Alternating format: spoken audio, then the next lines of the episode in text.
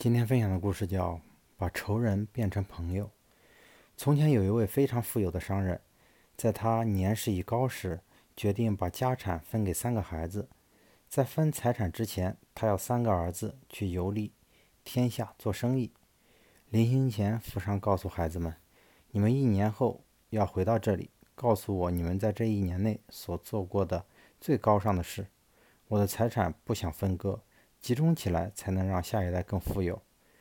只有一年后才能做出最高尚的事情的那个孩子，才能得到我所有的财产。一年后，三个儿子回到了商人身边。老大说：“我在游历期间曾遇到了一个陌生人，他十分信任我，将一袋金币交给我保管。后来他不幸过世，我将金币原封不动地交还给了他的家人。”父亲说：“你做得很好。”但诚实是你应该有的品德，称不上是高尚的事情。老二接着说：“我在旅行时遇到一个贫穷的村落，看到一个衣衫破旧的小乞丐不幸不幸掉进河里，我立马跳下马，奋不顾身跳进河里救起那个小乞丐。你做得很好，但救人是你应尽的责任，还称不上是高尚的事。”老三迟疑地说。我有一个仇人，他千方百计地陷害我，有好几次我差点死在他的手中。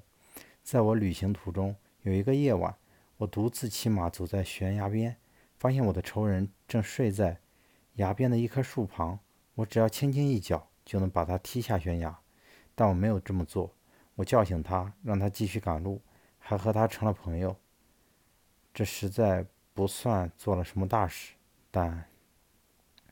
父亲正色道：“孩子，你超越了仇恨，也超越了自己，能帮助自己的仇人，这种高尚而且神圣的事，你办到了。